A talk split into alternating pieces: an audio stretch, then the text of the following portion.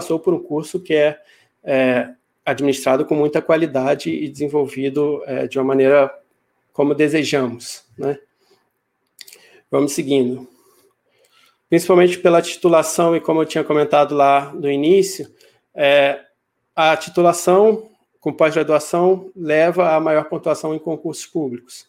Então, se a pessoa está interessada em fazer é, concurso para professor universitário, seja substituto permanente, é, concurso para professor de ensino básico, concurso para editais de pareceristas, avaliadores de projetos, uma série de, de editais, é, essa titulação vai contar um pouco mais. Assim como as outras produções lá dentro, você ah, participou de eventos, você publicou artigos, tudo isso conta. Assim, acho que é sempre importante falar isso, porque é, o curso de pós-graduação é um momento que a pessoa está muito ativa. Ela está sempre fazendo coisas, assim, e essas coisas elas são reconhecidas é, pelas, pelos editais especializados, né? Ah, ah, vou ficar aqui escrevendo artigo, mas depois isso é reconhecido, porque dá um trabalhão escrever artigo. e depois tem que ser avaliado, e aí você recebe um parecer, e você precisa é, ajustar seu texto, ou talvez precisa trabalhar, voltar e trabalhar mais. Então, assim, dá um trabalho. E isso é, é levado em consideração. Caramba, você conseguiu publicar, maravilha, você.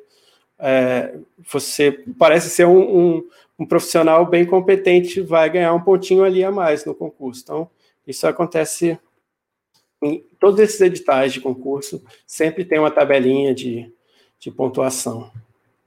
Uh, no próximo, aí estou falando de oportunidades profissionais, é aquele, as pessoas que já estão empregadas no setor público. É, Para quem é professor de ensino básico no Rio, seja no município ou estado, é, isso garante uma progressão para a nova categoria dentro da carreira, e tem cerca de 12% de acréscimo na renda, aí, claro, tem que ver exatamente como é o plano em cada, em cada localidade. Sempre uma, uma discussão grande sobre plano de carreira de professores, né? Mas eu trouxe dois exemplos só para de como isso pode impactar num concurso de professor substituto, que está na próxima tela. Então, esse é um edital que teve na Unirio, na, desculpa, na UFRJ recentemente, então, o vencimento básico, como vocês podem ver, para um professor de 20 horas, R$ 1.966, para um professor de 40 horas, R$ 2.764. Em verde ali, você tem a remuneração total para quem tem uma titulação maior. Então, pode parecer que não, talvez os 152 reais da especialização para 20 horas não pareça tanto, mas depois começa a compensar bem mais, né? na, nas, outras, é, nas outras colunas e linhas ali. Então, isso eu estou falando de professor substituto, né? Eu poderia pegar um edital de professor é, permanente, e aí, claro que esses números são, é, são mais altos. Né? Mas só para ilustrar, assim, que isso tem um impacto também no salário. É, então, é uma formação ao mesmo tempo que é um trabalho. Por isso que eu falei lá no início, né? É, é uma continuação na, na formação, mas é também é, bastante trabalho. Vamos para a última tela, uma outra, uma outra possibilidade também, oportunidade profissionais, trabalhar com bolsa de pesquisa. E aqui eu trouxe um exemplo que é uma bolsa de pesquisa para mestres, que é aqui no Rio, é na Fundação Casa de Rui Barbosa. Uh, esse edital, eu acho que ele não é desse ano, já, já tem um tempinho. Ele é uma bolsa para mestres, uh, que a descrição do trabalho é um profissional com mestrado que atuará em pesquisa sob supervisão. Uh, é, um, é, uma bolsa, então também é não tributado, né? Não tributável, e com duração de um ano. Aí a gente pode discutir as, a, a sustentabilidade, né? A regularidade, mas é essa, esse edital específico da Fundação Casa de Rui Barbosa era um edital de um ano para trabalhar é, com com os projetos de pesquisa deles, com as pessoas, com os supervisores que estão lá na, na fundação, né? Tinha outras categorias para graduação, doutorado e tal, é, inclusive para outras áreas, não só na música, mas só para ilustrar um pouquinho. Bem, esse foi o roteiro da apresentação que eu preparei para a gente conversar. É, a gente falou sobre o que é pós-graduação, a gente falou de modalidades, gente falou dos cursos, explicitamente do estricto senso no Rio, né? É, as vertentes, né, as áreas de concentração, as linhas aqui no, no Rio, e essas oportunidades posteriores e profissionais, seja é, de uma maneira mais direta, assim, num edital, ou mesmo no, no envolvimento com mais pessoas, com reconhecimento de uh, possibilidades profissionais, possibilidades de trabalho, sejam eles estáveis ou não. Uh, eu gostaria de encerrar essa minha exposição, então, agradecendo mais uma vez o convite da, da Luciana para participar do webinar, que tem sido sensacional, todas as apresentações, e vamos conversar um pouquinho agora. Maravilhoso, Renato. Opa, deixa eu botar você maiorzinho aqui, botar todo mundo grande. Ah, só antes da gente começar, só mais saudações aqui do pessoal para vocês verem, ó, o pessoal que está aqui, ó. Oh, Fernando. Oh, Fernando. Mais. Vou aproveitar para beber uma aguinha. Isso. Tem uma observação aqui interessante da, da professora Inês Rocha, né, falando que no Pedro Olha. II tem esse curso de especialização em práticas musicais na educação básica, né? o mestrado profissional na educação musical. Então, mais, mais um lugar, né? Mais um. Obrigado, Inês. Hudson Lima. Grande Hudson. Vamos ver o que mais aqui. Carlos Henrique. Depois tem uma pergunta dele, mas eu vou deixar primeiro o, o Cliff conversar um pouquinho. Deixa eu ver só mais se tem mais um boa noite aqui, ó. Alexandre Frois guitarrista, violonista, Mariane Petri. Muito bom. Uma saudação aqui da Maria Tereza Madeira. Vamos ver a Maria Tereza. Castila Valverde, grande baixista. Ah, obrigado. E Inês Rocha. Obrigado, Inês. Cliff, é com você. Poxa, obrigado, Luciano. Renato, é, como sempre, você vem com muita informação, é, é muito bem elaborada, parabéns para isso. Uh, e eu fiz algumas anotações aqui, eu espero que eu, eu consigo criar uma certa, uma certa ordem, talvez. A primeira coisa que vou, eu vou chamar a atenção de alguma coisa é, que acabou de acontecer. Eu estava fazendo anotações e eu coloquei algumas palavras-chave. Quais foram as palavras-chave? Rede, rede, rede de, de atuação, rede de sociabilidade, se eu não me engano, a professora Inês vai me ajudar com isso.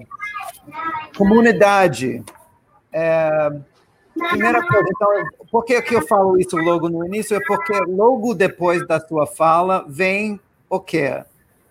É, comentários, observações, elogios de quem? Dos seus colegas, dos, suas, dos seus professores. Eu queria mostrar, eu queria colocar isso para quem está ouvindo.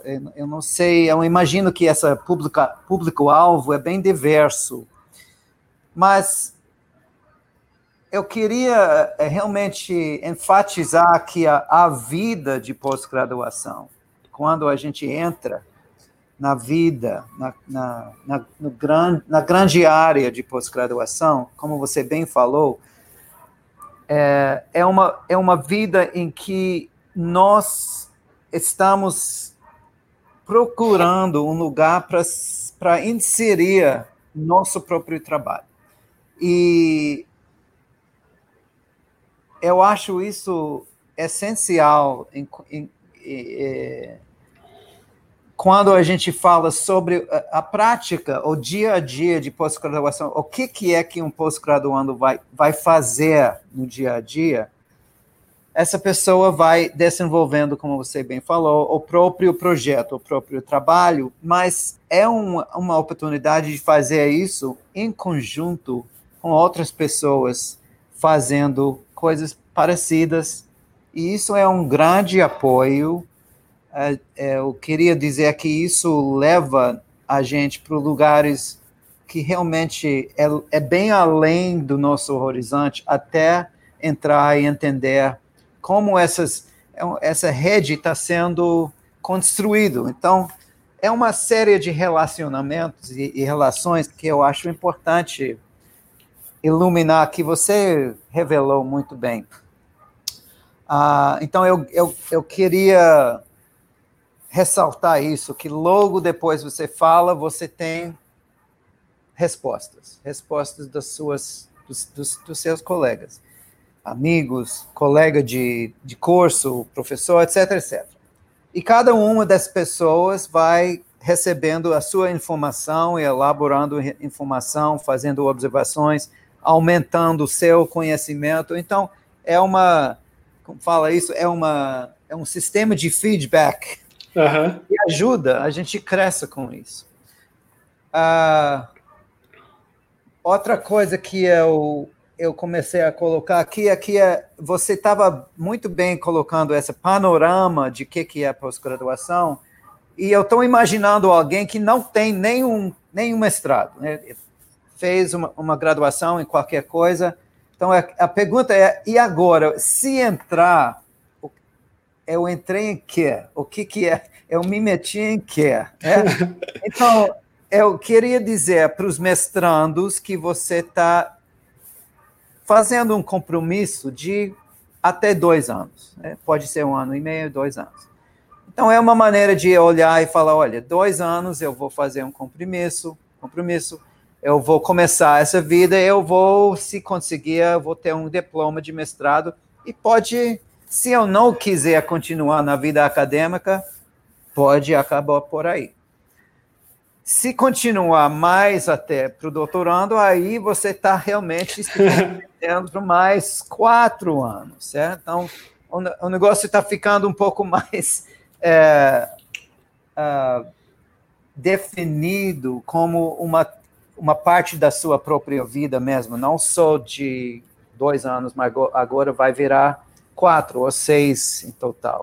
E depois, como você começou até falar, pós-doutorando, pós trabalhos, etc, etc. Então, eu só eu queria mostrar ou falar isso para as pessoas ouvindo que realmente isso poderia ser uma coisa informativa para você mesmo. Eu, você mesmo quer elaborar, conhecer mais, entender mais, contextualizar mais ou pode realmente virar uma, uma vida que inclui colegas, que inclui congressos, que inclui uma, uma, um fluxo contínuo de conhecimento, não só compartilhando, uh, compartilhando conhecimento, criando conhecimento. Isso, essas são as coisas, assim, os resultados talvez não não esperados. É, é algo que a gente é, encontra e cria no, no ato de fazer nosso, nosso, nosso mestrado ou doutorado. Então, desculpa, eu, eu fui, eu, eu peguei uma, uma um vertente aí, eu fui embora. Agora, eu queria saber alguma coisa. Eu até falei que eu ia falar isso com você. Você Mas fez... posso, posso falar uma coisa, Cliff, que acho que é muito legal nisso que você comentou que é sobre. Uh, essa é uma das dinâmicas que eu, que eu acho assim, mais interessantes, que eu vejo muito mais nesse mundo universitário do que fora dele.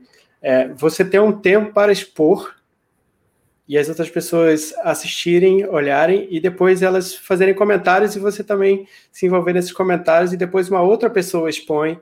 Então, esse tempo que a gente tem para poder ouvir uns aos outros também acho que é assim, uma característica muito forte da pós-graduação e muito, assim, muito importante, ainda mais uma, como a gente está vivendo, talvez um período super, é, que poderia chamar assim, super polarizado, em que as pessoas parecem não se ouvir. Então, é, é muito bom poder trabalhar dentro de uma dinâmica que, que as pessoas se ouçam, né? É, e, e, outra coisa, né? Vem os comentários, é, e acho que os comentários estão aí sempre para crescer o trabalho, né? É, um dos primeiros que a Luciana botou aqui foi o comentário da Inês falando dos cursos do Pedro II.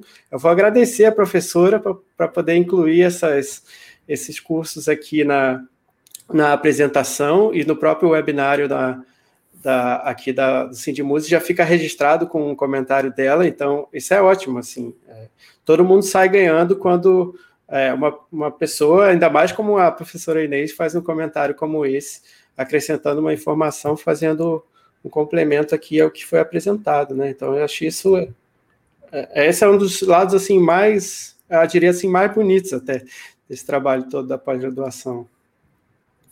Eu concordo. É, eu costumo dizer que uh, quando finalmente a gente chega numa sala, ou agora sala remota, e fazer uma banca, uma, uma qualificação, um ensaio, uma defesa, é um momento realmente que refleta a natureza de pós-graduação, que você bem falou. É um momento que todo mundo sabe vai chegar este momento de ouvir alguém e contemplar e sentar juntos por, duas ou três horas e falar sobre isso. Isso é, é espetacular e não tão assim comum, como você bem falou.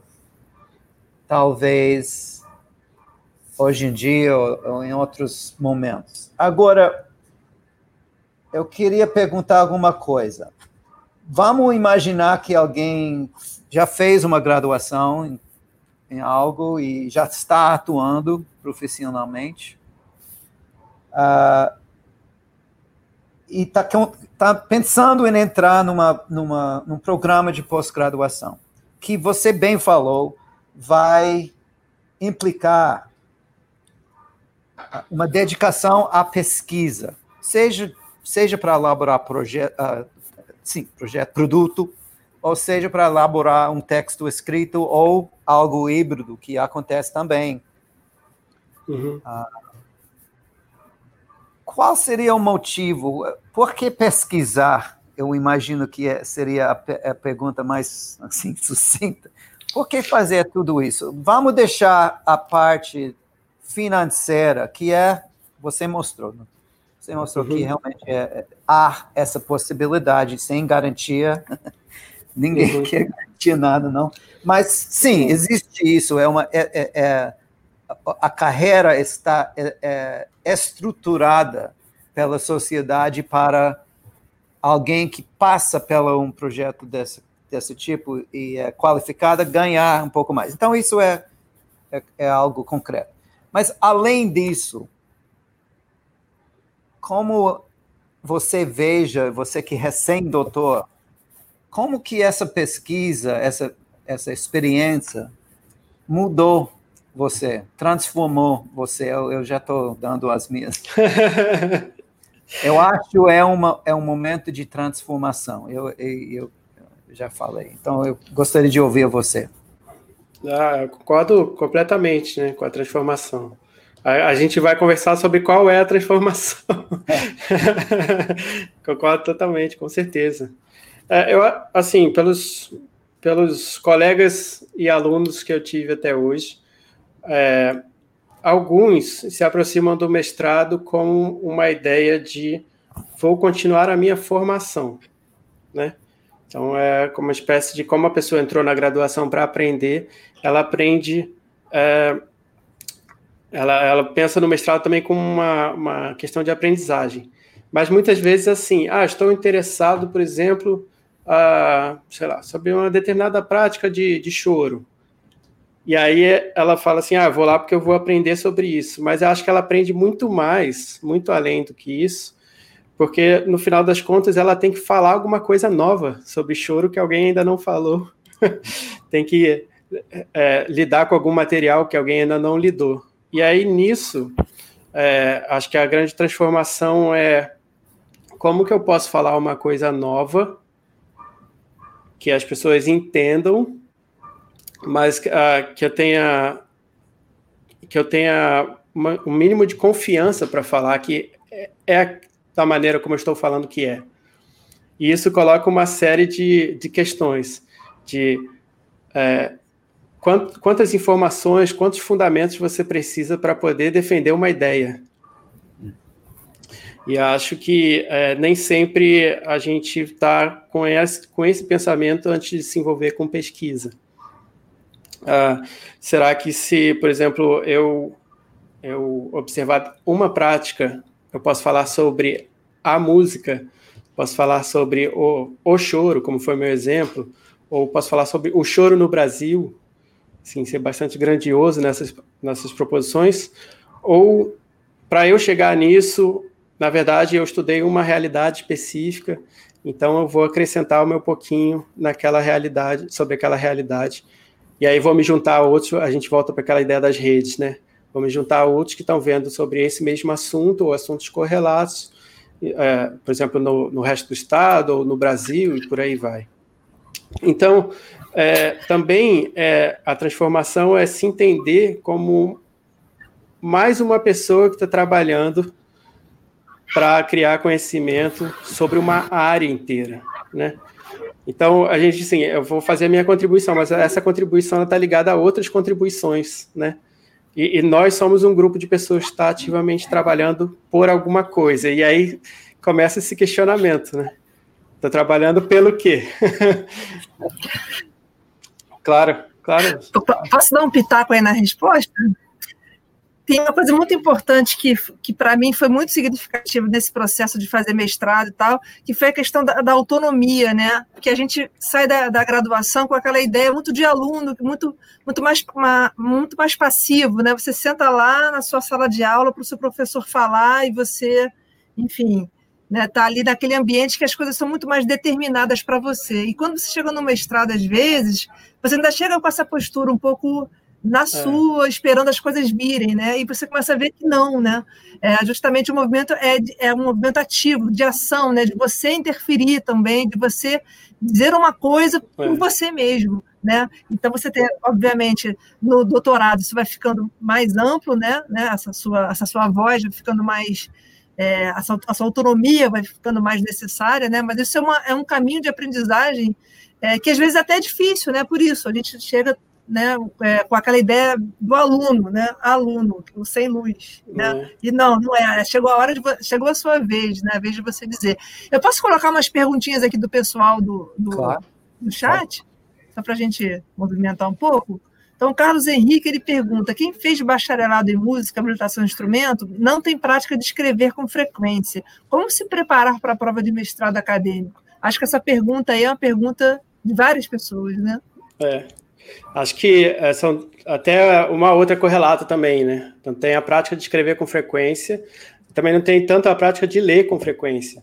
E assim, é, quando eu falo ler, é ler produção de pesquisa mesmo, né?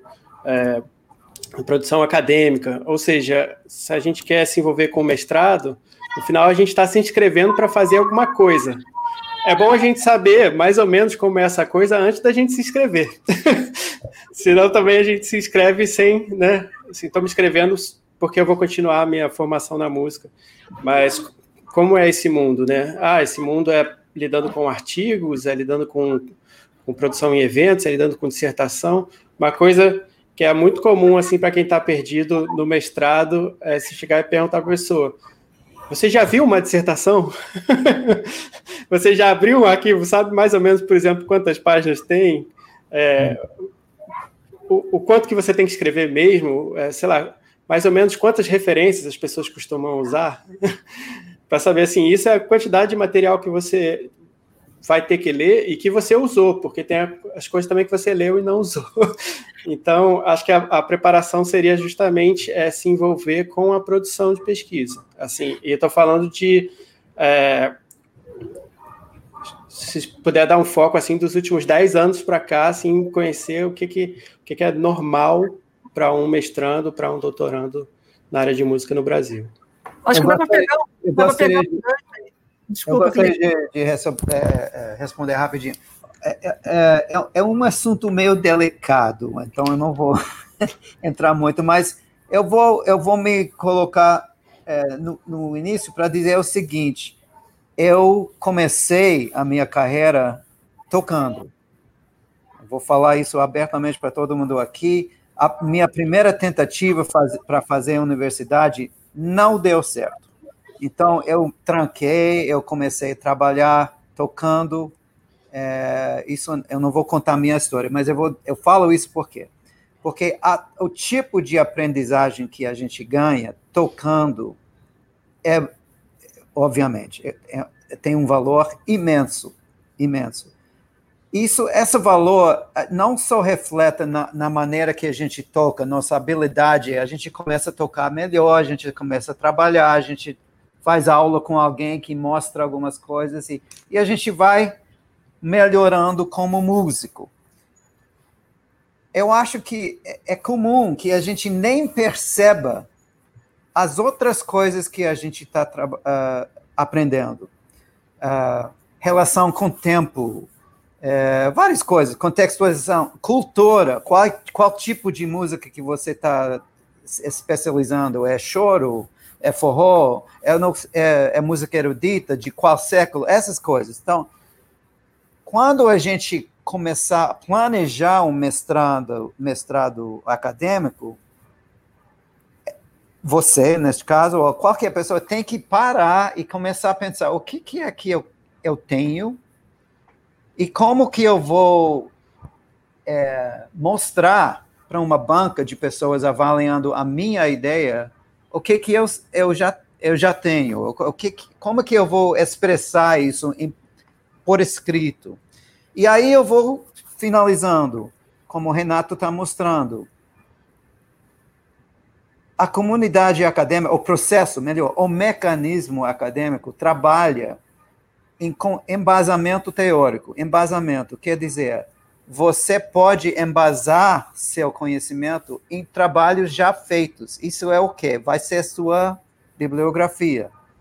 Eu diria que a primeira coisa para fazer é quando alguém tem uma ideia, eu quero estudar X, a corda Ré do violino na década de 20, uma coisa dessa, é que você começa a ler ou pesquisar primeira pesquisa é quem fez alguma coisa sobre essa corda. É, é capaz que outras pessoas já tinha, já fez essa, eh, já, já teve essa ideia. Ou talvez essa pessoa falou sobre a corda lá, mas tudo que ele falou se aplica na, no estudo de corda ré. Quer dizer, eu estou brincando um pouquinho aqui, mas a, o primeiro passo é para já começar a contextualizar sua ideia porque não é suficiente chegar dizendo eu tenho uma grande ideia e eu quero fazer mestrado. Isso não vai passar. O que, que passa é uma ideia embasada. E enquanto a gente começa a fazer isso, eu acho, a gente já começa a trabalhar e, e escrever. Seria a minha resposta. Você pode fazer um gancho também com essa, com essa fala aí da, da, da Cátila, né, sobre essa questão das publicações dos artigos, porque às vezes a pessoa faz um mestrado, termina e, enfim, para né, um pouco, né, sobre a importância desse movimento de estar próximo da área, né, é, uhum. se não escrevendo, pelo menos é, é, vendo o que está sendo produzido, né, tem um pouco isso que o Cliff é. falou, né, de, de entender um pouco o, a produção do conhecimento na área, né. Acho que o, o Cliff ele, ele deixou um gancho também muito bom para eu falar sobre isso, quando ele falou assim: a gente está fazendo outras coisas e não percebe, né? É, e uma coisa sobre dissertações e, e teses, enfim, qualquer trabalho desse é, é que nem gravação de CD, né? Tem uma hora que você desiste. Senão você vai gravar mais uma linha, vai gravar mais um take daquela música, tem uma hora que você fala, olha, é aqui. E aí, no momento que, que você termina uma, uma dissertação, ou como as pessoas falam, é, desistiu porque chegou o prazo, porque se tivesse mais um dia ia voltar lá para mexer um pouquinho mais, para trocar uma frase, para botar uma imagem, uma tabela, uma coisa assim. Na hora que a pessoa entrega, é, isso é uma coisa que aconteceu comigo, eu vejo, acho que com todos os colegas aconteceu isso você entregou a dissertação, mas a cabeça continua pensando. então, a, a, cabeça continua pensando, e aí você, poxa, tem essa ideia aqui que poderia ter entrado. Ah, mas agora já foi para a defesa, agora já vai, já vai acabar o mestrado. E aí a pessoa, então, se caminha para escrever sobre isso já é, depois do mestrado, né? E continua publicando é, em formato de artigos, que foi o que você estava comentando, né, Luciano? É, e uma coisa que a gente é, tem no Brasil, é, a gente tem um grande número de revistas de música. É, até meio, meio surpreendente, assim, a gente está falando na casa da, da, mais de 20 revistas. É, algumas que é, às vezes ficam seis meses ou um, um, ano sem publicar, mas depois voltam também. Então a gente tem sempre bastante é, espaço para falar. As revistas, em geral, elas são bastante abrangentes, porque quase todos os programas têm alguma revista. Por exemplo, na Unirio tem a revista Debates, é, que já está no número 25, se não me engano, 24, 25 esse ano, eu acho. Neste ano vai sair a 24 e 25, se eu não me engano. É, a UFRJ tem a Revista Brasileira de Música, que com alguns saltos é a revista mais antiga né, da área. É, eu sempre confundo, mas acho que ela é dos anos 30, se não me engano. Ela tem bastante tempo. É, então, assim, tem essas revistas de periódicos, é, essas revistas de programas que recebem submissão, assim como existem as das associações de pesquisa. A gente tem a AMPOM, que é a associação mais geral, digamos assim, que é a Associação de Pesquisa e Pós-Graduação Nacional de Pesquisa e Pós-Graduação em Música, mas a gente também tem as específicas, que são mais ou menos como aquelas que eu, que eu mostrei em relação às linhas, que você tem, uh, por exemplo, a música teórica da Tema, que é uma associação de teoria e análise musical, você tem a revista da ABEM, né, a ABEM, Associação de Educação Musical, você tem a Música e Cultura, de etno, etnomusicologia, da ABET, né, Associação Brasileira de Etnomusicologia. Eu acho que a Abrapen não mantém um periódico, mas ela tem um evento, né? Tem um congresso também, que, se não me engano, está rolando hoje ainda, ou deve estar tá acabando é, hoje, uh, que é dedicado à performance musical, né? Então, assim, tem essas mais especializadas que são das associações. Todos os periódicos costumam fazer é, recebimento por fluxo contínuo. Isso quer dizer que não necessariamente tem uma chamada que você tem que esperar abrir um prazo, alguma coisa. Você terminou, você pode submeter. Às vezes, alguns periódicos abrem chamadas específicas uh, principalmente quando são temáticas, quando são dossiês, uh, por exemplo, por alguma área dessa, né? Vamos falar sobre, uh, por exemplo, aquela revista da Unicamp, que é também em parceria com a Unirio, que é a Música Popular em Revista, fez uma edição agora sobre música nordestina, acho que é a mais recente. Então ela abriu, claro, uma chamada falando, olha, quem está pesquisando sobre isso pode submeter, que a gente vai fazer uma edição. Na, ver, é... na verdade, é, agora já abriu outro, a, a chamada é. terminou, porque eu sou meu curador é, convidado. Né? É de, ah, que ótimo. Sobre, é, a gente tem duas edições que vai ser temáticas, que é a música instrumental e improvisação. Então, isso vai ser a próxima edição.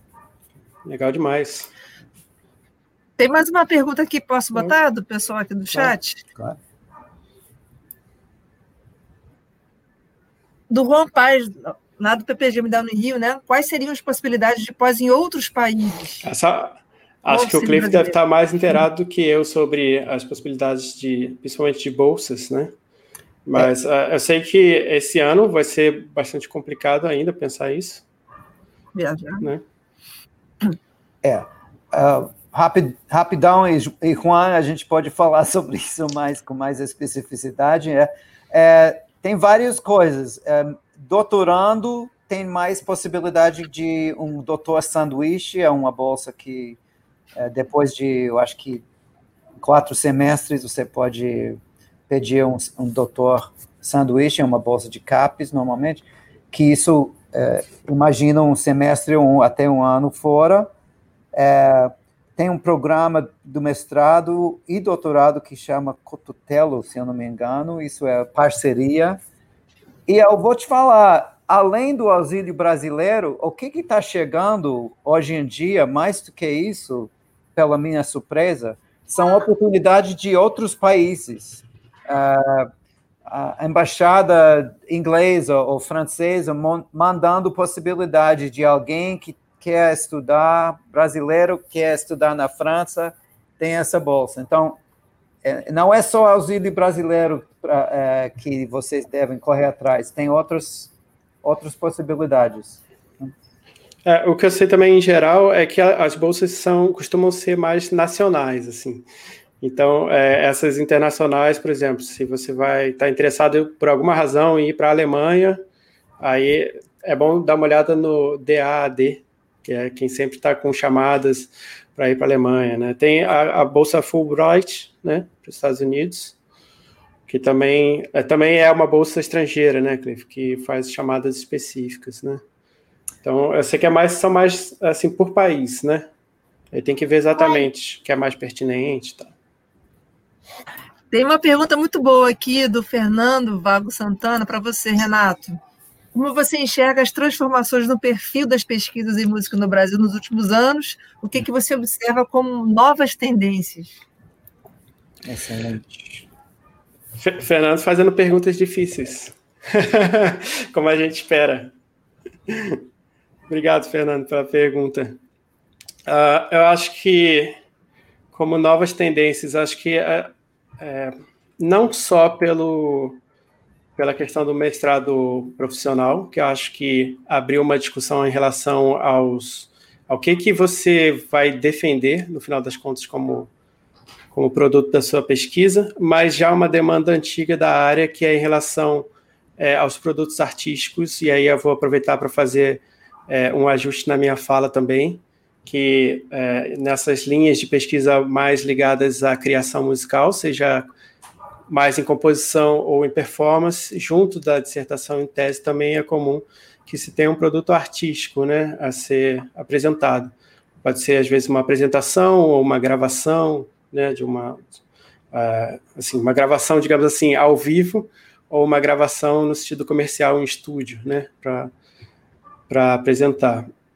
É, e acho que. Uh, obrigado, Fernando.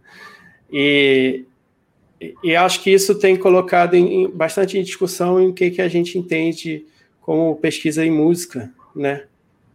Como é, o, como o Cliff ele começou no, no, comentário ali falando assim, o que, que a gente vai fazer ali dentro quando a gente está tá em curso, né? Então, é, uma coisa que é bastante já bastante tradicional para pesquisa é, no Brasil e aí vou falar principalmente no Rio, assim, né, que é onde a gente está é, pensando aqui, discutindo, é que a gente é muito acostumado e estou falando isso sem juízo de valor nenhum, tá bom? Muito acostumado com metodologias que são de outras áreas. Por exemplo, essa pesquisa documental, então a gente se envolve bastante com áreas como é, história, arquivologia, biblioteconomia, ciência da informação. Ou então quem, quem lida com é, etnografia, pesquisa de campo, como o próprio nome diz, né?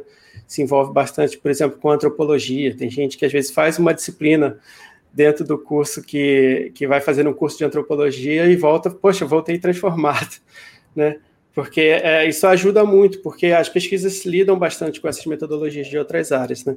Mas quando a gente fala de pesquisa musical, no sentido de uma metodologia da própria área, eu acho que isso está é, tomando forma cada vez mais nesse, talvez nesses últimos 10 anos, é, talvez um pouco retornando a uma tendência inicial né, dos programas de pós-graduação, talvez nos anos 80, que eram de trabalhar também, é, valorizar também processos que são musicais.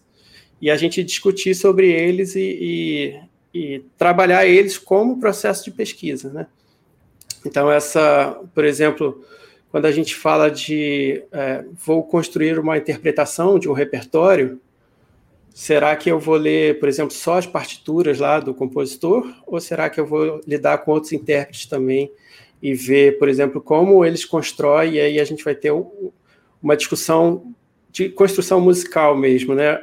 Da mesma forma, outras práticas musicais, quaisquer que sejam, eu gosto de incluir nesse grande nome, assim, prática musical, porque nem sempre as nossas caixinhas elas aceitam muito bem. Né?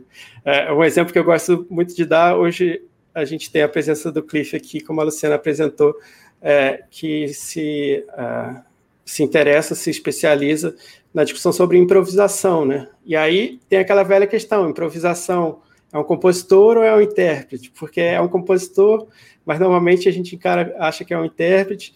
Por quê? Porque a gente parte da premissa que essas são as duas categorias que existem, né? Ou os músicos são compositores ou são intérpretes.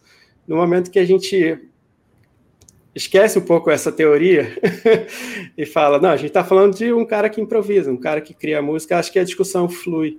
Então, essas, essas é, teorias a partir do pensamento musical, eu acho, acho que são é, uma coisa que aos poucos estão se formando estão é, tomando, tomando corpo mesmo no Brasil, né? Uh, acho que talvez, enfim, poderia ilustrar é, tendências mais específicas, mas essas, essa com certeza é uma que chama atenção porque ela, digamos assim, ela interfere um pouquinho, ela briga um pouquinho com a maneira como se divide as linhas uh, que é sempre uma discussão bastante uh, acalorada. Outra, outra questão importante a ressaltar, acho que são as pautas afirmativas, né? Cada vez mais se discute é, o que, que é, o que, que foi, o que, que tem sido, o que, que vai ser é, de grupos como a, as mulheres na música, negros na música, interseções de tudo, de todos isso, de, de, de todos os grupos, uh, uh, co como que é a, a, o envolvimento é, musical, por exemplo, uh, ou como é ser estou me lembrando de uma pesquisa específica, como é ser homossexual dentro, de, é, dentro do mundo musical, né, o que, que, é envolvido. Então, todas essas questões de diversidade é, têm sido, principalmente nos últimos, assim, talvez nos últimos cinco anos, tem tido uma crescente bem forte. Assim. É, isso é bem interessante ver também porque quebra essas é, um pouco desrespeita essas linhas, né? Porque falar, ah, isso é educação musical ou é, ou é práticas ou é teoria, né? É, a Unirio mesmo é, promoveu a palestra do Philip Ewell, né? Foi sensacional sobre uma discussão é, sobre o Schenker e a ideia de racismo, né? Então é possível que essas discussões sejam levantadas em todas as linhas, todas, é bem é, é, bem transversal em termos de linha e, e por isso também acho que ela é, desafia um pouco a maneira como a gente olha para o estudo, para a pesquisa da música, né? Pef, quer pegar daí? Sabe que eu vou responder a, a, a, resposta do Renato, porque mais uma vez ele está mostrando algo que é eu acho, a natureza da, da vida, que é isso, isso impacta no, no, no, no na, na pergunta que vem depois. Se a gente está dedicando tanto tempo aqui na nossa pesquisa de música, qual é o valor disso na, na sociedade? Realmente, a gente está só falando sobre música. Para mim, é, para vocês, eu imagino, é a escolha de vida, a opção da vida, a gente pode fazer isso para a vida inteira. Só que tá, a gente está falando sobre um mecanismo que depende, como você falou, nas bolsas, tem uma estrutura, estrutura que está valorizando o trabalho que a gente faz e valorizando frequentemente com dinheiro. Né? Então, uhum. o que que eu chamou chamou atenção agora é que você falou sobre algo que é um problema que não tem, não tem solução. Então a gente vai batendo na parede, porque como resolver, resolver e, e pois é, você falou não. Quando a gente contempla o problema, o problema é que a maneira que a gente está olhando ao problema. O problema é não é o problema, o problema é aqui, uhum. a maneira que a gente está olhando. E eu acho que a pesquisa começa a questionar mesmo nossa própria maneira de olhar para as coisas. Porque tem problemas que não, não, não há solução até o momento que você contempla a situação e pensa, talvez o problema é que eu não tenho informação suficiente ainda para redefinir o problema e resolver. E isso eu acho, em grande parte, pesquisa deixa esse tempo, essa maneira de contemplar e, e contextualizar, inserir nosso trabalho em outros trabalhos, abre caminho. E isso, para mim, é uma, é uma contribuição da, do pesquisador. É outra maneira de pensar que resolva, quem sabe, problemas. Depois cria muito problema também, né? mas resolve. Estava mais gente, você. Fala. A gente já está se encaminhando para o final, já tem uma hora e quarenta. O pessoal está firme e forte aqui. A gente sabe que é cansativo, né? Ficar na telinha tanto tempo. Então, queria que vocês fizessem as considerações finais assim, de vocês. Só queria lembrar que na semana que vem, é, as lives serão na quarta e na sexta, sendo que na quarta-feira a gente vai ter o Tiago Gomes, que fez um mestrado profissional lá no Proemos. É, ele vai falar sobre produtos digitais, principalmente nessa época em que não se pode fazer show, né? Então, produtos digitais com uma possibilidade de né, continuar exercendo a profissão musical em tempo de pandemia. E quem vai fazer mediação é o Eduardo Lachevitz, que foi o, o, criador, né, o fundador do mestrado profissional da Unirio, o seu primeiro coordenador. Então, de alguma maneira, eu acho que a gente continua um pouco esse debate aqui. Né? Então, passo a palavra a vocês para fazerem as últimas considerações. Bem, Luciana, eu vou repetir, vou vou agradecer bastante de novo tanto a realização do ciclo inteiro, porque tem sido muito muito bem programado e as pessoas têm feito apresentações incríveis assim. Tem as últimas, mesmo as pessoas que não assistiram, eu encaminhei depois, falei, olha, você precisa assistir porque tem muita informação importante aqui, acho que é, até brinquei com alguns assim, parece um curso de graduação condensado, assim, porque ele é bastante amplo de várias frentes e a gente vai aprendendo e vai se atualizando. Então, é, queria parabenizar e agradecer, e claro, agradecer também pelo tempo aqui que, que você me convidou para a gente conversar. É, e vou agradecer ao Cliff aqui, porque ter como moderador, ter como debatedor coordenador do programa, uma pessoa como o Cliff, foi, foi incrível. Foi um super prazer aqui participar. que maravilha. Bom, eu, eu já falei muito, é melhor deixar com o Renato, mas eu vou agradecer, eu vou falar alguma coisa. Obrigado, Renato, isso foi emocionante, realmente. É, é, faz parte da função e da, do prazer. Eu queria parabenizar a Luciana e essa, essa webinar e essa a ideia, porque eu falei em rede, e aqui somos nós realmente, do, do PPGM, do Renato, que é egresso do Cindy Muse, uh, fazendo nosso, reconstruindo nossos é, relacionamentos, e, e, numa certa maneira, é difícil fazer assim, mas, por outro lado, é, é, é fácil. Eu estou em casa, você e você, a gente está criando essas conexões entre as instituições e entre maneira de pensar. Eu acho fundamental isso. Isso é nosso momento. Vamos escrever sobre esse momento daqui a pouco. Espero que seja sobre algo do passado, mas somos nós aprendendo. Então, é isso aí. Muito obrigado pela, pelo convite.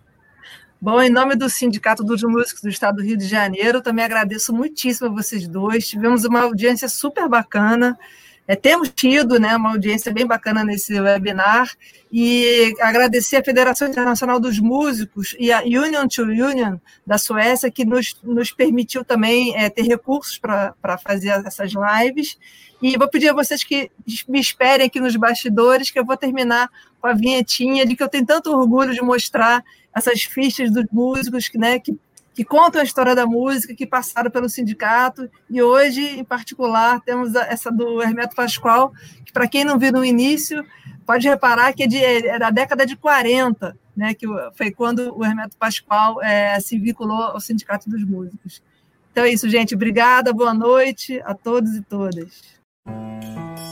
Você ouviu o podcast do primeiro ciclo webinar do Sindmuse. Coordenação e apresentação, Luciana Requião. Arte, Carol Nouri. Divulgação, Rodrigo Passos. Administração, Andréia Mendes. A coordenação do podcast fica a cargo da Clarice Magalhães. Uma realização do Sindmuse com apoio da Federação Internacional de Músicos e da Union to Union